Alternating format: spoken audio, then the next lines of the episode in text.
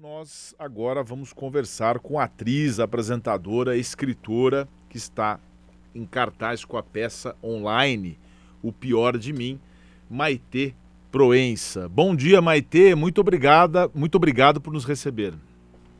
Bom dia, Sensei. Um prazer estar aqui com você. Ô Maitê, a gente anunciou a sua presença aqui com bastante é, expectativa, a gente mencionou toda a sua a sua carreira, disse que você ia contar para nós a sua carreira, a sua história, né, toda, toda a sua participação na vida artística do Brasil. É, para começar, muitas pessoas obviamente conhecem já a sua trajetória, mas conta para nós como é que você se transformou nessa, nessa Maitê Proença que todo mundo conhece, atriz, escritora. Como foi esse processo seu para chegar nessa, nessa fase da sua vida com 40 anos de, de de estrada? Você teve um guru na sua vida? Qual foi sua referência? Conta para nós um pouquinho. um guru eu tive vários, né? Porque eu ando com ando pela vida assim com os olhos bem abertos. Eu sou uma viajante. Eu gosto de gente, gosto de gente simples, né? Porque aí elas têm menos máscaras, é mais fácil de você chegar, a pessoa não tem que atravessar todas aquelas camadas e e, e, e, isso é o ensinamento, né? Você, acho que ao caminhar, perceber o que está em volta. Porque nós estamos num momento, assim, da, da, da existência humana, eu acho, em que as pessoas estão olhando muito para o próprio umbigo. É um medo horrível, um desinteresse pelo outro, né? É, é, é, é um exibicionismo desenfreado, assim, e eu, eu, eu acho que é um pouco por isso também que eu, que eu resolvi fazer a peça que eu estou fazendo agora, sabe? Ela é uma conclusão uh, de todas essas, de, desse caminhar, na verdade. Porque eu que sou uma pessoa completamente discreta, sempre fui muito avessa a expor minha vida íntima, profunda, é, eu, eu conto ali por que, que eu fiz isso. E também tem muito a ver é, com, com isso, né? A gente vai para as mídias sociais e vê é, as pessoas muito bonitas, muito alegres, tudo, todo mundo bem sucedido e com um milhão de amigos, as, as vidas que deram certo, de grande êxito, ninguém está triste, né? Apesar das circunstâncias, todo mundo muito feliz, ou então apontando o dedo. E aí eu achei que seria oportuno contar onde foi que eu errei, onde que eu escorreguei, onde que não deu certo, que eu errei vergonhosamente. E por quê? O que, que foi que eu, que eu não via naquele momento? Que eu achava que eu estava arrasando e, na verdade, eu estava afastando as pessoas de mim com aquele com aqueles mecanismos de defesa, sabe? Seja, eu acho que a gente é é, nas nossas histórias particulares, a minha, a sua, de todo mundo que está ouvindo a gente, nós temos histórias diferentes. Mas os mecanismos que a gente usa para se defender quando a vida mostra os dentes, eles são muito semelhantes. É, então, você concorda não. comigo? Concordo, não. Inclusive eu quero falar um pouquinho se a sua história de vida, se como foi, como se isso forjou tua, tua estrutura, essa estrutura que você mencionou, porque geralmente um artista é, não, não é que nasce pronto, mas tem assim um talento desde pequeno. E você mencionou que você sempre andou com os olhos bem abertos e que se preserva um pouquinho. É, eu só queria saber, e eu acho que você já respondeu uma parte disso. Então você desde o início não você assim, ah, não é que eu já era uma artista, eu já tinha traços assim artísticos, eu já queria fazer televisão, não foi assim a sua vida? Não, absolutamente. A vida foi, foi. O fato de eu ter virado atriz foi, foi, foi guiado pelo acaso, não foi uma decisão, uma vocação infantil, um desejo. Aliás, na minha casa não se via televisão. Era, eu era proibida de ver televisão. Foi instalada uma televisão lá num quarto, num determinado momento, foi rapidamente arrancado da tomada e nunca mais. Eu tinha que me esconder e ir pro, lá no quarto da, da nós tínhamos uma empregada e ela assistia televisão, ela podia. Mas aí quando eu queria, eu tinha que fugir para lá para ver alguma coisa. Então, mas eu vivia muito mais na rua do que na frente da televisão. Eu era um menino de rua, sabe? Então, uh, quando eu comecei a fazer TV, eu não tinha a menor ideia do que eu estava fazendo lá. Dizem que a gente precisa de 10 anos de prática de qualquer coisa para você ficar minimamente bom, né?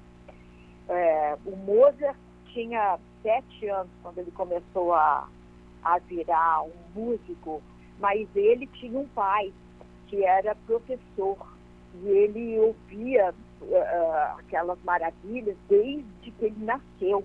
Então, como ele era um gênio, com sete ele chegou a algum lugar, ele já era razoável. Mas é, os seres humanos normais precisam de mais ou menos 10 anos. Como eu não tinha essa prática, nem essa intenção, eu meio que caí nessa, nessa história. O que eu tinha era uma história de vida. Eu conhecia o mundo, eu falava é, idiomas, eu, eu tinha ido para lugares remotos onde as pessoas eram muito diferentes de mim. Eu tinha saído de dentro da minha história e ido procurar outra, ido para lugares onde eu precisava eu me adaptar. Não as pessoas se adaptarem a mim quando acontece depois que você vira uma celebridade, depois que você vira uma pessoa é, com, determinados desconfortos que a vida pública traz, junto com o desconforto de você ser devassado intimamente, né? Mas é, é, eu tinha isso. Uh, eu saí e fui olhar, né? Então, uh, e eu era destituída de preconceitos, assim, ordinários, né? Então era, era mais fácil de olhar aquele ser completamente diferente de mim e ficar fascinada por ele. Por que, que aquela pessoa pensa daquele jeito? Por que, que ela pensa tudo que lá na minha terra diziam que era errado? Por que, que ela reza de um jeito? Por que, que ela louva a Deus dessa maneira? E na minha casa eu aprendi a ser ateia. E por que, que isso, aquilo? Então, todas essas questões estavam ali. Esse material serve muito quando você vai ter que retratar ah, as emoções de, de, um personagem, né? Eu não tinha o aparato técnico, eu não sabia fazer, mas o material interno profundo eu já tinha ido buscar, assim, na vida, digamos, né? Essa, essa forma de ver o mundo, essa fascinação pelo contrário, que pode até ser comparado com uma certa empatia, Maite. Aqui o programa nosso ele é muito jurídico e político, viu? A gente sempre fala que falta muito para as estruturas de poder ter essa visão do outro. Tem muito juiz que não dá bom dia, é, político que passa reto, essa coisa de gostar de gente que você mencionou. Você também acha que falta isso para a humanidade de uma forma geral, gostar de gente de verdade? Como é que um juiz vai ter é, isenção para julgar um caso íntimo com circunstâncias absolutamente particulares daquela situação, né? Como que aquilo aconteceu naquele contexto daquela pessoa? Como é que ele vai fazer isso se ele não se interessa não sabe nada do outro. Ele sabe um negócio lá que ele aprendeu na faculdade e ele tinha os preconceitos com, com os quais ele foi criado e, o, e, o, e todos os, a, a, os condicionamentos que, que ele carrega na vida dele para se defender e tal. Como é que ele vai fazer isso? Não vai. Vai fazer aquilo errado, vai fazer mal feito, né? Então, eu acho que nós, que nesse momento do mundo, que a gente está no meio de uma ponta, assim. Eu acho que a gente está indo para algum lugar que vai ficar melhor. Mas nós estamos num momento muito tenebroso da humanidade. A gente está atravessando, a gente não saiu de onde a gente estava e não chegou ainda onde a gente deve chegar. Né? Tem um desprezo pela, pela, pelo meio ambiente, de nos dar tudo, né? Nós estamos destruindo, daqui a pouco não vai ter condições para o ser humano viver aqui. É, nós fizemos isso com arrogância de achar que a gente podia destruir tudo e, e, e ficar comprando, comprando, comprando, comprando, tendo coisas e que essas coisas iam suprir todas as nossas necessidades. Mas elas não suprem as nossas necessidades emocionais nem espirituais. Ah, e, e, quando você vê, né, o, o sonho do rico é uma praia de pescador com luz de lanterna, sem barulho, uma fogueira, né? ele ganha, ganha, ganha, ganha para depois se isolar numa ilha. Então, na verdade, a gente errou, né? Eu acho. A gente deu, deu tudo errado. A experiência não funcionou e agora a gente vai ter que, se a gente quiser continuar aqui morando nesse planeta, a gente vai ter que mudar as coisas. Essa arrogância, né? E agora, nesse momento é, em que a, a, necessidade se impõe pela sobrevivência da espécie, eu acho que a gente está muito egoísta. Está se agarrando a alguma coisa, né? tudo que a gente aprendeu não vale, tem que cair, e as pessoas ficaram muito inseguras. E nisso elas ficaram também muito egoístas, elas estão mostrando o pior de si. E, mas é lógico que tem os que estão acordados, como sempre, como tinha na Idade Média, nas trevas, tá, tinha as pessoas que estavam de olho aberto e que nos guiaram para sair dali. E agora também tem um monte de gente que está nessa onda e enxergando direitinho e tal, e nós vamos sair, né? Mas tem que seguir esses aí. É por aí que tem conserto, então? Eu acho. Eu acho que eu acho que a gente tem um negócio comigo fênix, quando tudo fica péssimo. Você vê a Alemanha, por exemplo, que foi o país mais destruído, fizeram as piores coisas durante a Segunda Guerra, foi o país mais destruído. E olha que exemplo de país que eles viraram, né? Com essa Angela Merkel maravilhosa, que passou por todas as crises nos últimos, nas últimas décadas, ela está lá há 20 anos, né, crise de imigração, ela aceitou todos os imigrantes ali dentro, contra, né, com grandes reações dentro do país dela, pela crise econômica de 2008, enfim, mil coisas, e ela e, e, e humanizou aquele povo e tem um país ligado a, a que ambientalmente está buscando a forma mais limpa né, de, de, de existir e, enfim, eu acho que eles saíram do pior para o melhor num curto espaço de tempo.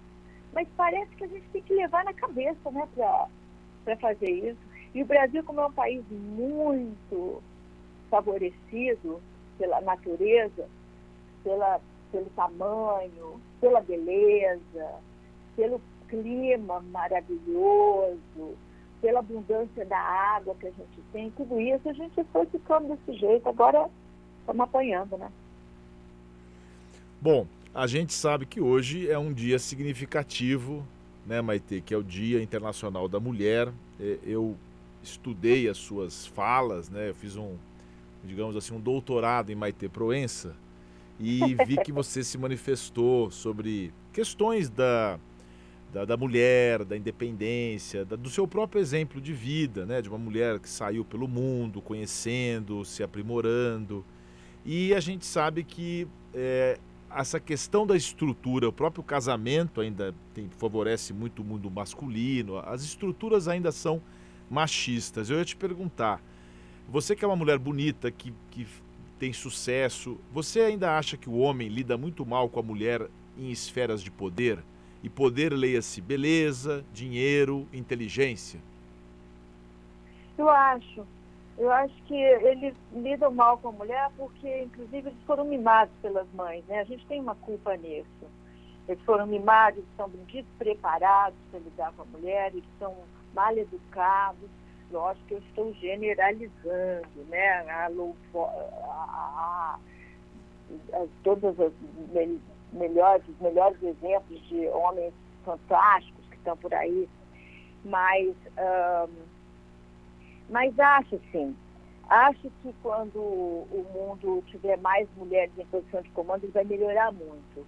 As mulheres não gostam de guerra, porque a gente sabe que os nossos maridos, os nossos filhos morrem nas guerras. Então, a gente tem outras formas de lidar com, com as eventualidades da vida. A, a, a gente evita a guerra ao máximo, todos os tipos de guerra, né? O confronto, Uh, eu acho que nós temos características que, quando elas estiverem no comando, majoritariamente, o mundo vai ser um lugar muito mais habitável e sereno e com, com os valores mais é, nos lugares certos. Acho até que um equilíbrio entre os poderes femininos e masculinos seria o ideal né? Porque as duas forças estão aí elas são necessárias. É que tem nesse momento um desequilíbrio, nesse momento e desde sempre, né? Desde que resolveram que Eva é culpada pelos males da humanidade, que a gente está vivendo um mundo muito masculino, com valores muito masculinos.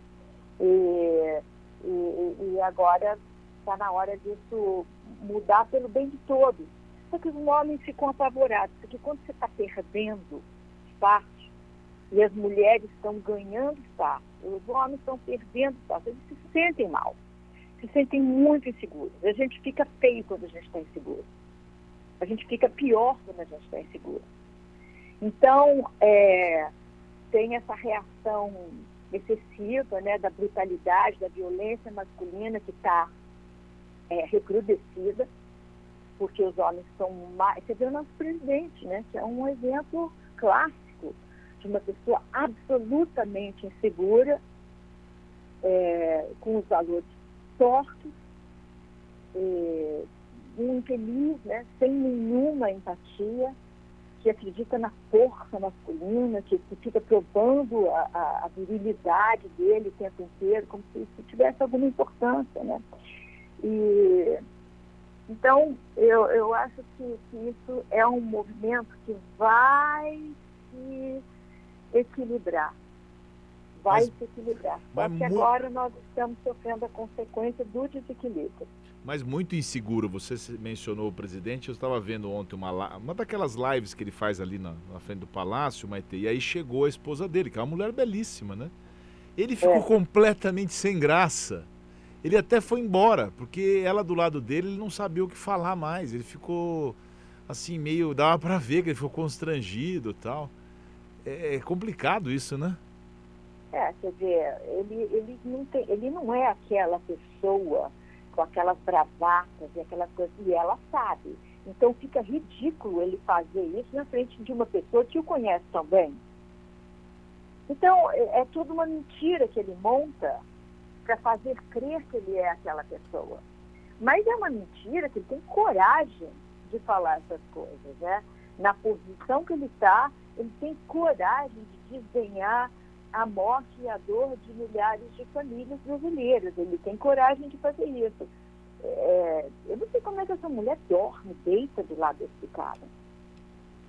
Eu queria, eu queria ânsia de vômito. São nove horas. Me, me, me, me, mexeria com o meu físico, eu ficaria doente se eu tivesse que ter um, um contato físico com essa pessoa, né? Então, eu não sei como é que ela faz, mas sei lá sei lá como é que é.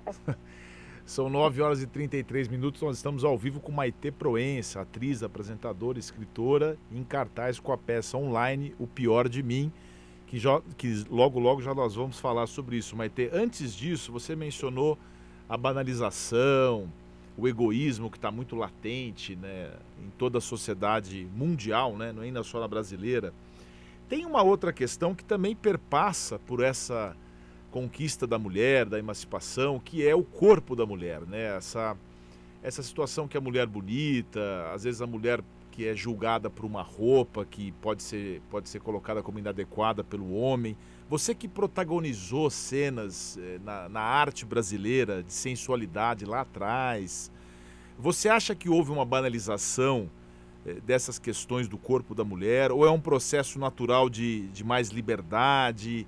e que o homem não está adaptado, ou também tem um certo exagero de um mau gosto? Como é que você avalia isso nas artes do Brasil? Acho tudo isso, CG, acho tudo isso. Acho que sempre houve mau gosto, porque se você fizer e for adequado, se não for uma forçação de barra, você fazer um nu, né? Por que, que na revista Fotô você pode ficar nu e na Playboy aí vira outra história, né? É, é porque o sujeito vai, vai fazer um uso daquilo, e se masturbar, olhando, deixa ele, a cabeça dele está fazendo, está tocando no seu corpo. Deixa a cabeça livre. Se quiser ficar no imaginário, qual é o problema? Né? Eu não tenho problema nenhum com isso. Acho, inclusive, isso um preconceito feminino, né? É, se não tocar, não estou não nem sabendo, né? Mas acho que, que existe, sim, o mau uso, o mau gosto, em geral, quem é, é, edita e filma e faz essas, essas cenas de mau gosto é uma cabeça masculina que está lá é, colhendo aquela imagem. Então, ele faz com a cabeça erotizada de uma forma, é, às vezes, meio doente. né? Porque ele não tem uma relação sexual saudável, ele não tem um sexo saudável, que inclui um afeto, né? Ele tem um sexo que é só mecânico, ele precisa se livrar daquele esperma que está dentro dele. A relação, de fato, aquela que seria fogo de artifício, ele não vai ter nunca, porque, porque ele não se permite deixar que as coisas se, se unam e tal. Ele não sabe fazer daquele jeito, né? Então, o que ele expõe publicamente nos filmes, na TV, na, nas fotos e tal, é às vezes uma coisa de mau gosto, a mulher se permite porque ela também é insegura e ela quer ser vista como uma pessoa, é, uma, uma carne, né, um pedaço de carne desejável.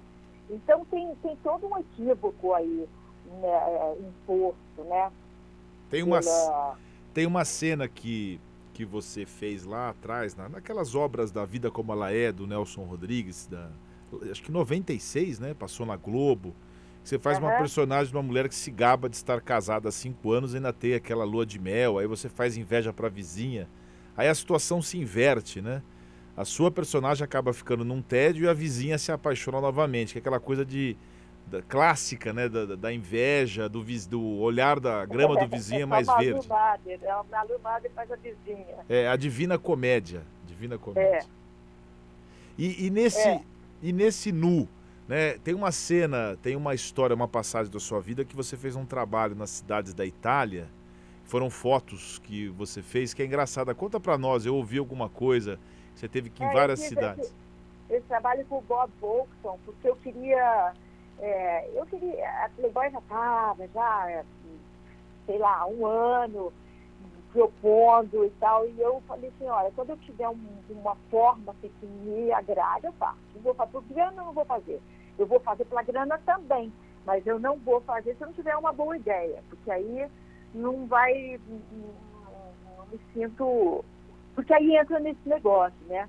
Que não é oportuno, não é adequado. Aí eu vi num, num, num acho que era um livro de fotos, é, uma mulher trocando um sari os sares, eles têm às vezes 10 metros né, de, de comprimento, é um negócio enorme. Tal. Ela estava trocando um sari no meio de um mercado público enorme, uma milhares de pessoas ali, e só o fotógrafo viu a hora que apareceu o texto. Porque elas têm essa competência, elas conseguem tirar um sari e botar outro sem você ver uma parte do corpo dela.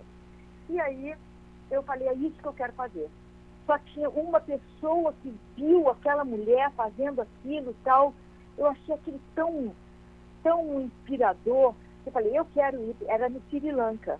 Aí eu falei para eles, né? Falei, olha, eu quero ir para o Sri Lanka, eu quero ficar pelada no meio da multidão. Aí eu, aí eu, eu me sinto bem. Aí você vai ter tudo bem, acho a ideia ótima e tal. Só que o Sri Lanka está em guerra.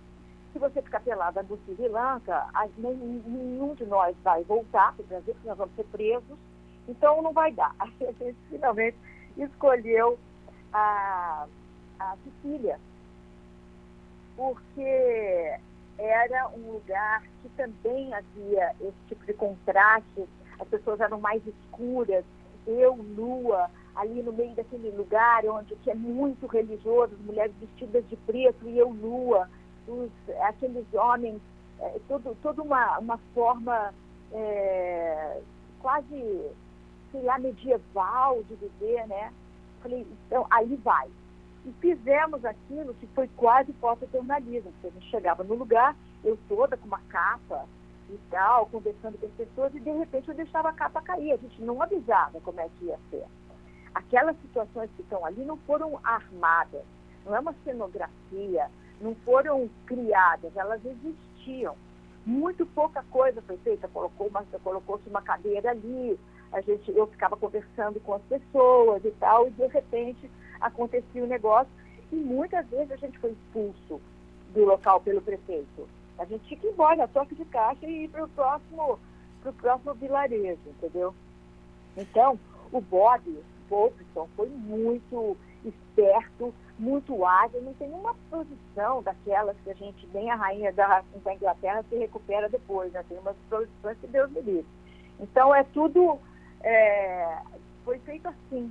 Eu acho que é um trabalho que, modéstia à parte, eu acho maravilhoso. Aquilo poderia ser mostrado em qualquer revista de arte, Mas o legal, na minha cabeça, era fazer na Playboy, para mostrar que a gente só faz aquelas porcarias, só acontece aquelas porcarias vulgares que as pessoas querem e deixam.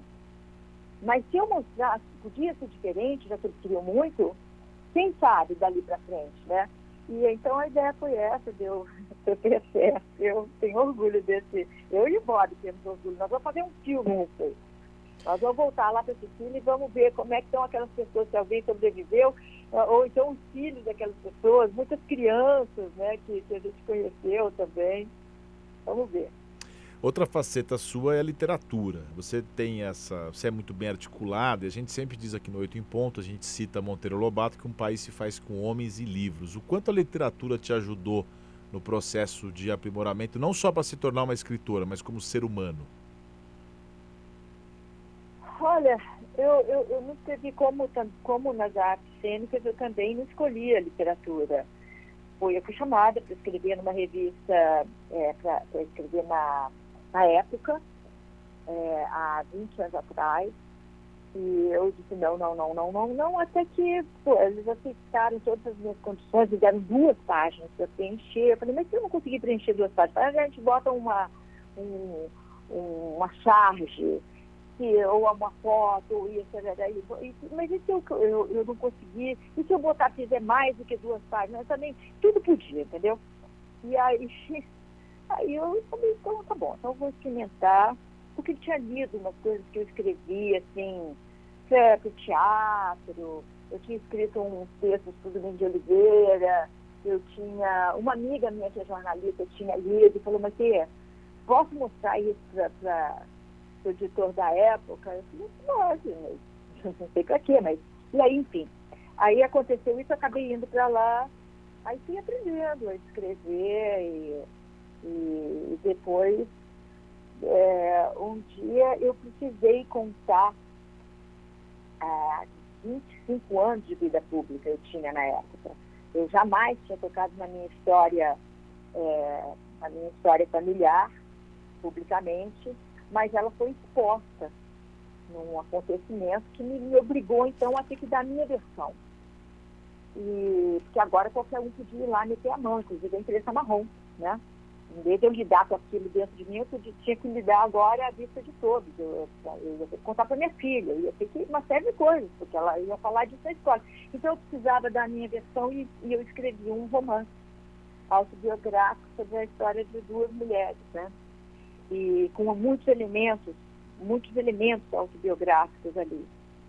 Então, é, fui lidando com essas questões, assim, publicamente, acho que por, por imposição das circunstâncias e no final das contas, né, as coisas são como são. No final das contas, acabou sendo bom, sabe?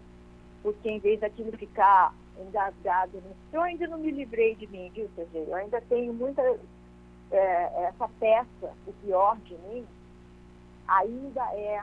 Porque depois eu escrevi uma peça de teatro que ganhou vários prêmios as atrizes ganharam prêmios, eu ganhei prêmios como autora, chamava As Meninas, que era sobre o velório de uma mãe, e também tinha muitos elementos uh, biográficos, mas era, uma, era um velório cômico. Eu fiz um, eu escrevi uma peça que era sobre um, era tragicômico, né, porque o tema era trágico, mas era muito de fazer rir. E, e fiquei mexendo com esses assuntos para ver se um dia eu consigo me livrar de mim, né? E, e, é, e, o pior de mim é, já ainda é isso, ainda é isso, mas assim, de uma forma muito diferente, porque hoje eu enxergo os muros que eu coloquei né, entre mim e o mundo.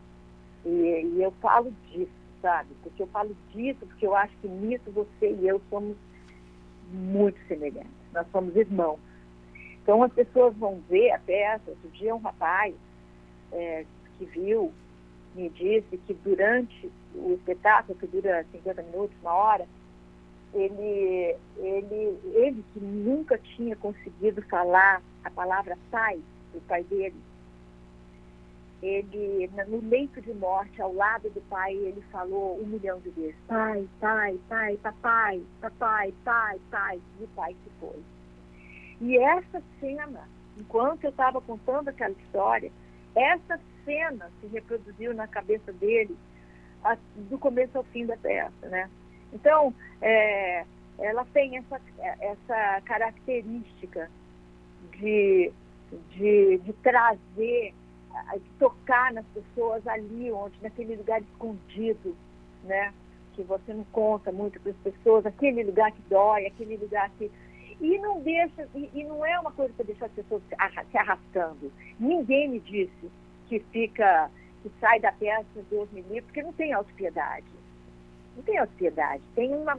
É, pelo contrário, as pessoas saem com vontade de vamos, vamos para a vida, né? Vamos para a vida, vamos sair desse lugar e vamos viver da forma mais digna possível e tal. Vamos. E, vamos para a então, rua, como você disse, né? Vamos para a rua. É, vamos para a rua. Você falou, eu sou a mulher que fui para a rua. Você é uma aquariana, né? A aquariana tem esse perfil é, de, de é. ir para a rua, de viver o mundo, né? De sonhadora.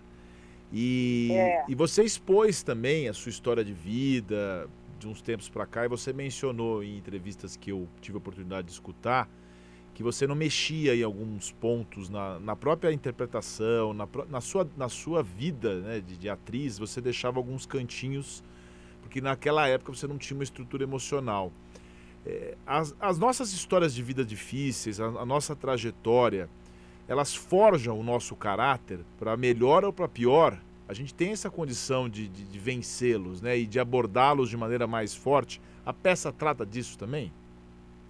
A peça trata disso totalmente.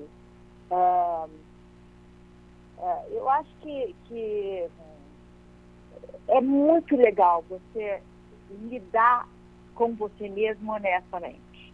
E tem gente que vai até o fim sem olhar eles vão dando desculpas, aí isso é por causa dali, daquilo, daquilo outro, fica colocando a culpa das suas mazelas no mundo, né? E se você não olhar e não tiver autocrítica, não tiver autoconhecimento, você não sai do lugar. E se você não reviver determinados episódios da sua vida, reviver mesmo, você só está lidando com você. Não é nada além de você mesmo. É possível fazer isso sem morrer disso de dor. Você consegue fazer. E uma vez que você faz, você vai se curando desse negócio. Você consegue ser mais generoso, você consegue é, ter um olhar voltado para o outro, você consegue se, se encantar com o mundo, você, você vai abrindo, você vai virando uma pessoa maior.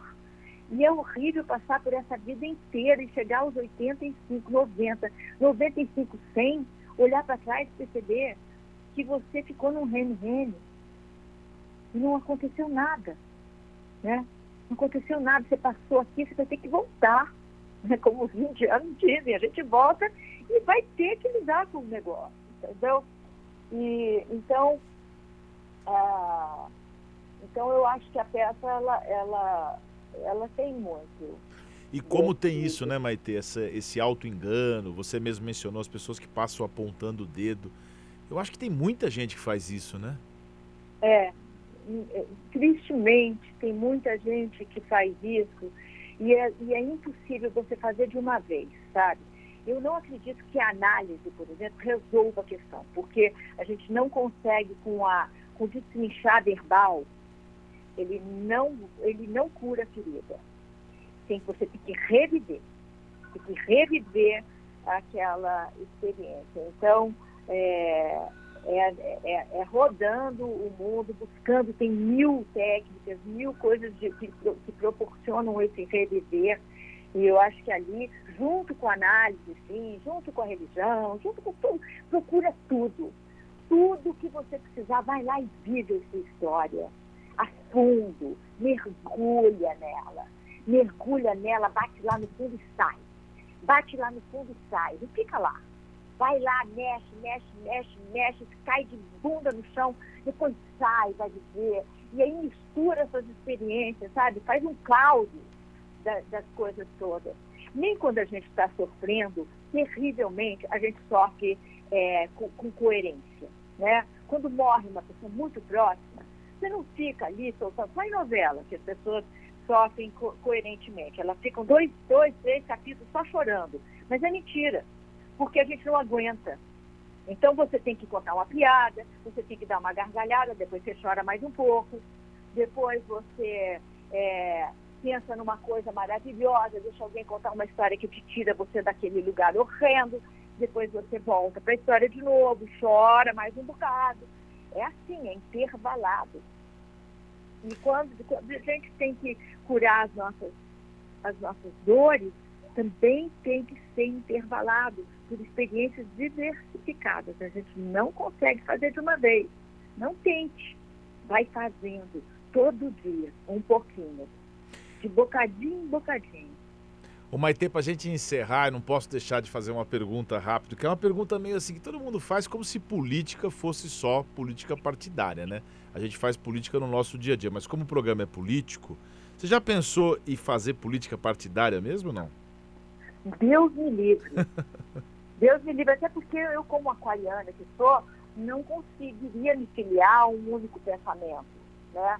A um conjunto ali de ideias, da mesma forma que eu, é, na religião também não consigo escolher uma. Eu encontro a presença de Deus onde há louvor, né? Em qualquer religião a gente pode é, sentir, há, há caminhos ali. E uh, na política também, é, não consigo encontrar um grupo que esteja completamente dono da verdade, né? Total.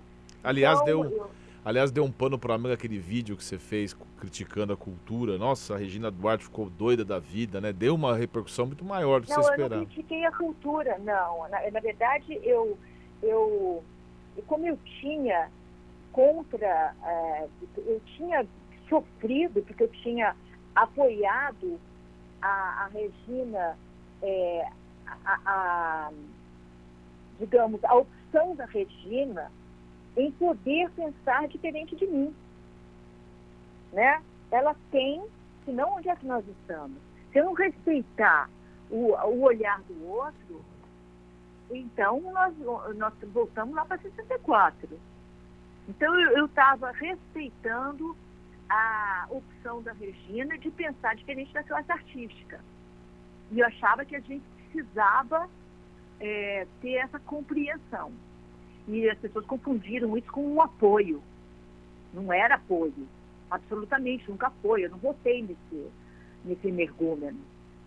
Eu votei na Marita, né? Não, não fiz essa opção. Então, mas ela fez. Então, é, como eu sofri as consequências disso dentro da classe. As pessoas me odiaram, me apedrejaram, falaram que eu era bolsonarista, que isso, que aquilo, tá, mesmo, mesmo rigor que tiveram com ela, tiveram comigo. E aí é, eu me senti no direito, quando depois dela, dois meses na cultura e nada acontecendo, as pessoas morrendo de fome, porque a gente está sem trabalho até hoje, né? A gente está se virando aí, as pessoas estão à língua na cultura, foi gravemente afetado, porque não tem público, é, eu, eu senti no, no, na, no poder de, de, no direito de cobrar dela. E aí ela reagiu mal, mas enfim, foi isso que aconteceu. Mas olha, CG, é assim mesmo, né? A gente, quando a gente não tem, quando você não está indo numa onda única, pessoas elas pensam em bloco, né? Elas pensam que é o que está na moda e tal. Se você sai desse pensamento, você tem um pensamento um pouco mais complexo, é inevitável que as pessoas não te compreendam. Conversa... Mas é a cruz que se carrega, né? É. Vai Bom, fazer o quê? Maite, ficaríamos a manhã inteira, mas nosso programa vai acabar agora, daqui a pouquinho. Deixa eu só falar uma coisa. Se as pessoas quiserem assistir o pior de mim é na quinta-feira, às 19 horas, é online, eu da minha casa. Essa é a diferença agora, que eu estou dentro da minha casa. Então não tem mais um tom teatral que tinha quando a gente estava fazendo no teatro, ainda que vazio. Né? E, e, e eu sugiro que as pessoas cheguem cinco minutos antes, porque elas não sabem mexer com aquele negócio, Zoom e tal. É uma sala de Zoom, na verdade. Né? Você entra pelo Simpla, Simpla com Y, compra lá seu ingresso e eles vão te colocar numa sala, vão te autorizar a entrar numa sala. Você tem que chegar cinco minutos antes, porque o início é dentro de um banheiro. É muito íntimo e eu explico por que eu estou contando essa história, eu que prezo tanto a minha privacidade, né? E, e, e é legal ver o começo, sabe? Como se fosse um teatro. A gente tem que chegar um pouco antes, ficar tocando o sinal, né? Para você Isso. sentar. No, no, na online pior de mim, basta cinco minutos antes. É o pior de mim. Se você não botar o O, você não entra no Simpla. Mas se quiser, vai lá no meu Instagram, que é o Eu Maite Proença, e ali tem links, na bio tem link, no story tem link para você. Só clica, você já chega lá no, no, no site do Simpla, o pior de mim, e compra seu ingresso bem baratinho, acessível. Muito bem, estarei lá. Serei um dos primeiros a chegar, viu, Maite? Obrigado, muito obrigado. Primeiro da fila. Primeiro da fila. Maite Proença, começando no banheiro, né? É um... Já é um começo da peça, já para chamar atenção. E nós agradecemos muito, Maite, a sua participação aqui no Oito em Ponto e vamos fazer uma homenagem ao final da sua entrevista, que você pediu Claire de Lune, de Debussy, com a pianista brasileira Magda Ferro, tá? Obrigado tá mesmo. Muito Foi um obrigada. prazer falar com você. Muito obrigado. Foi um prazer para mim também.